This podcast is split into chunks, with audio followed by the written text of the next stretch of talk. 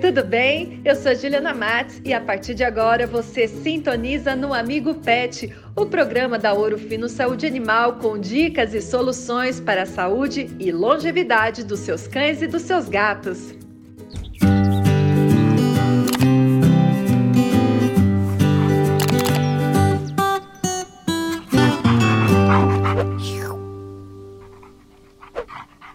Pet lovers, tudo bem? O amigo pet está começando e o assunto de hoje, olha só, diabetes em cães. Você sabia que seu cachorrinho ou sua cachorrinha pode ter esse problema?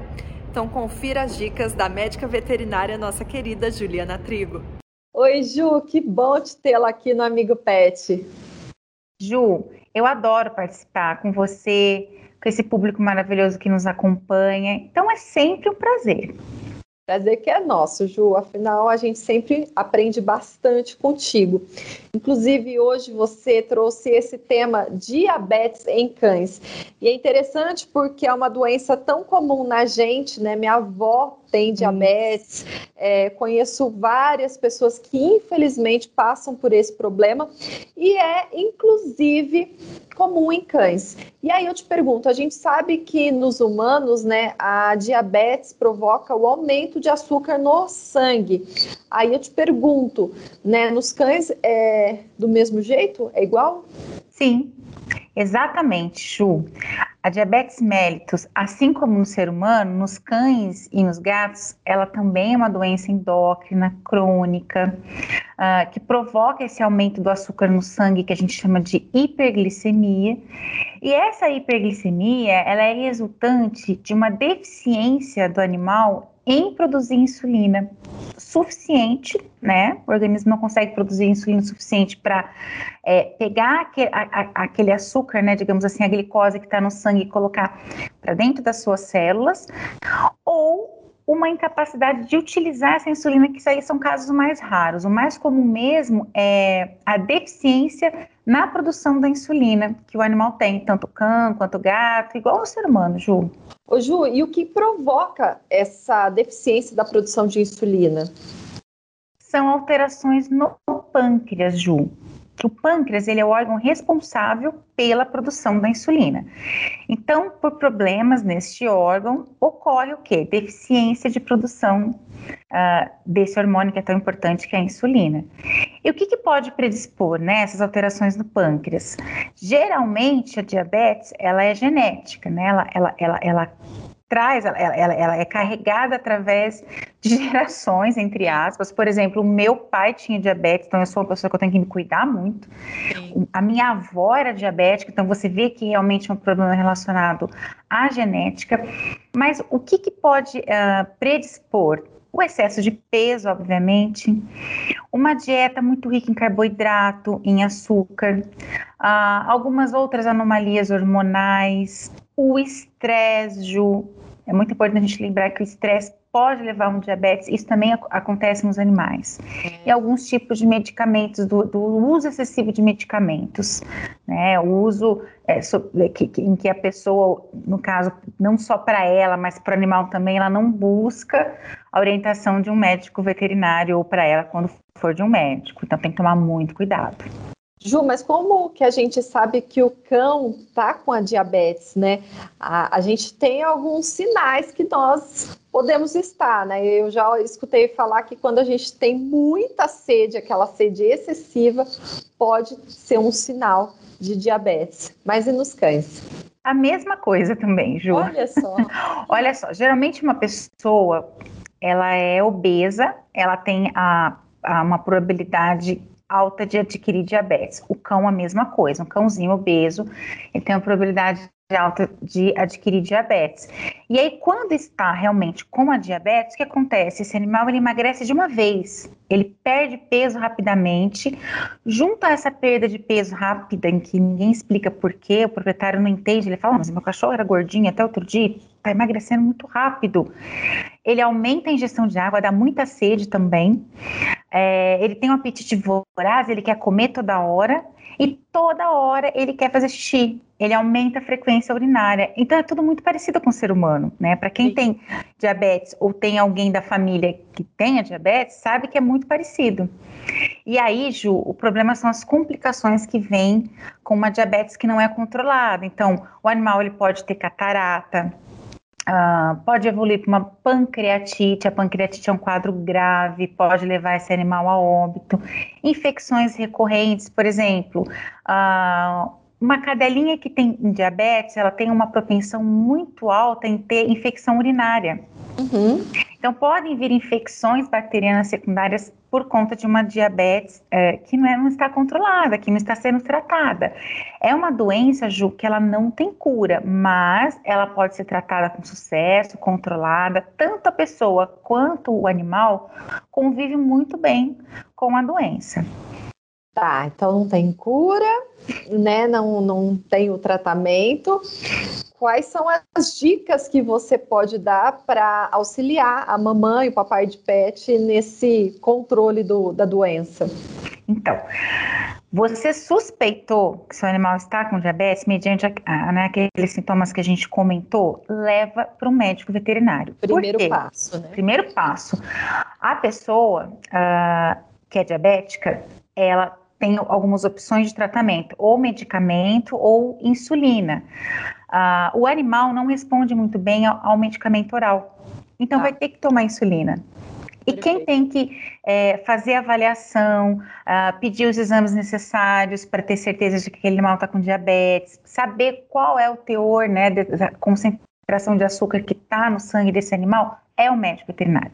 Porque aí ele vai pedir uma bateria de exames, confirmar diagnóstico e dali iniciar um tratamento com a insulina. E aí ele vai ter a capacidade de passar a dose correta para esse animal e fazer o acompanhamento também. Ju, a insulina quando tomada em excesso, ela pode ser muito perigosa. Ela pode levar a um quadro de hipoglicemia e esse animal vira óbito. Então, tem que ser um médico veterinário para fazer o cálculo da dose certinho e ensinar como que o proprietário vai fazer a aplicação dessa insulina em casa. Então, não tem jeitos. Pessoal, suspeitou, nossa, eu acho que meu animal emagreceu muito rápido. Olha, ele está tomando muita água, eu vou levar para o médico veterinário, tá? Uma outra coisa também em que o veterinário ele vai indicar, junto à aplicação da insulina, é a mudança de alimentação.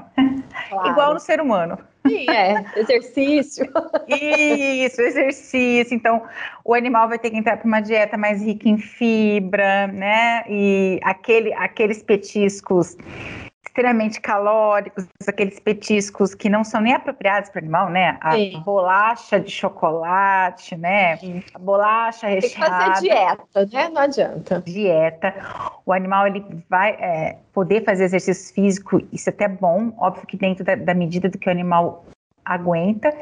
E pessoal, é, se você tem um animalzinho diabético em casa, ou isso acontecer, você vai ter que ser um visitador frequente do seu médico veterinário de confiança. Claro. Sempre estar levando para o veterinário fazer a medição da glicemia, o acompanhamento da dose da insulina. Muitas das vezes se começa com uma dose mais alta, depois se faz uma adequação com uma dose mais baixa.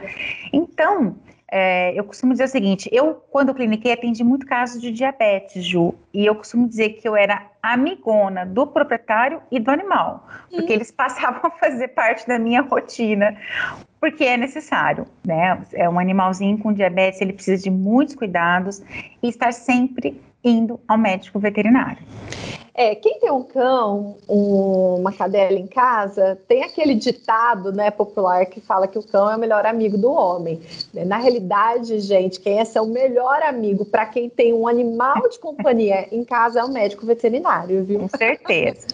né? Com certeza, Ju. Inclusive, muitas das vezes, né, o animal, quando ele está com a diabetes descontrolada, que ele vai para o primeiro atendimento para fazer todo o, o processo de, de reequilíbrio, né, desse, dessa quantidade de açúcar no sangue, mas às vezes o animal ele chega anêmico também, né? E aí, uma coisa que o veterinário também costuma usar é um suplemento para auxiliar na recuperação dessa anemia. Ele está um animal debilitado por certo. conta da diabetes. Então, geralmente, um suplemento para auxiliar na, na, no restabelecimento dessa anemia é interessante. Opa! Suplemento. Aí eu te pergunto: Ouro Fino Pet pode ajudar? Sim, nós temos um suplemento em linha que é o Metacel PET, uh, um suplemento indicado para auxiliar no tratamento de vários tipos de anemia. E o que, que é muito interessante do Metacel? Ele tem um açúcar lá, né, que a gente chama de açúcar, mas não é o mesmo açúcar do ser humano, aquele açúcar que você coloca no café, não é, pessoal? Que se chama frutose. Então, ele pode ser, ser feito para um animalzinho diabético sem aumentar a glicemia. Então, ele não tem a glicose, ele tem a frutose, então ele é seguro para o animal que é diabético. E nós temos também uh, um antibiótico, que é o trisulfincide, que pode ser utilizado com frequência uh, para um animalzinho que é diabético e está com infecções urinárias recorrentes por conta da diabetes. E por que o trisulfincide? Porque ele é um antibiótico que pode ser administrado uma vez só por dia. Pensa, esse esse animalzinho diabético, ele já toma insulina todos os dias, certo? Uma ou duas vezes por dia. Sim. Ele já teve que alterar toda a rotina alimentar dele. Não é fácil, né, Ju? Se para o ser humano não é fácil, imagina para o animal. Então, vamos facilitar a vida dele, né? Está com uma infecção, por exemplo, urinária, o trisulfincide é uma vez só por dia e, e, e, auxilia muito, né, nessa questão da praticidade do protocolo de tratamento, tanto para o tutor e é mais confortável para o animal também. Né? Certeza. Ju, Agora, para a gente fechar esse mês, nós estamos com uma série sobre mobilidade no Ouro Fino Pet em Cast, podcast maravilhoso que você conduz. Conta para a gente sobre essa série. Sim, é uma série muito interessante. É, eu estou junto com a doutora Miriam Caramico, então nós estamos falando, é, ou melhor dizendo, estamos esclarecendo várias dúvidas dos nossos seguidores relacionados a problemas de mobilidade. Por exemplo, problemas nas articulações, problemas de coluna, né? Problemas de mobilidade que vêm com a idade avançada do animal, lembrando que é, o animalzinho que é jovem pode ter também problemas de mobilidade, então ali a doutora Miriam passa várias dicas, fala um pouco da fisioterapia que atualmente tem sido muito importante na vida dos nossos pets. Exatamente. Gato que não está pulando pode ter problema de mobilidade, né? E... São muitas curiosidades que a, você e a doutora Miriam estão desvendando e, e, compartilhando com quem é mamãe e papai de pet. Muito legal, Exatamente. parabéns pelo Urufino Pet Cast, disponível nas melhores plataformas de áudio do nosso país. assim como o Amigo Pet também. Sim, com certeza. Agora também podcast, né, Ju? Excelente.